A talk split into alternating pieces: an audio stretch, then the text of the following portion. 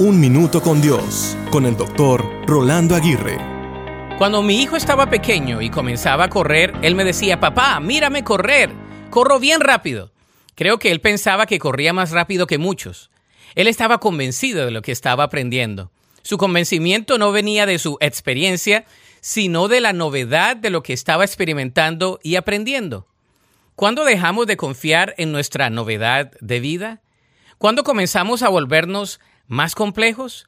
Creo que al crecer nuestra falta de confianza y convencimiento suele ser altamente cuestionada. Nos volvemos escépticos de lo que podamos hacer y críticos de lo que hemos hecho o dejado de hacer. La complejidad nos va embargando y vamos gradualmente perdiendo el gozo por las cosas pequeñas y el sentido de asombro por las pequeñeces que podamos alcanzar. No obstante, la vida sí corre rápido.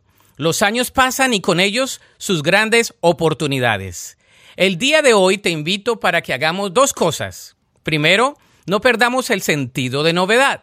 Segundo, no perdamos nuestro sentido de aprendizaje.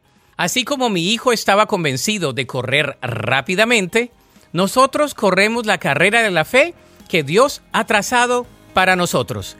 La Biblia dice en 1 Corintios 9:26, por eso yo corro cada paso con propósito, no solo doy golpes al aire.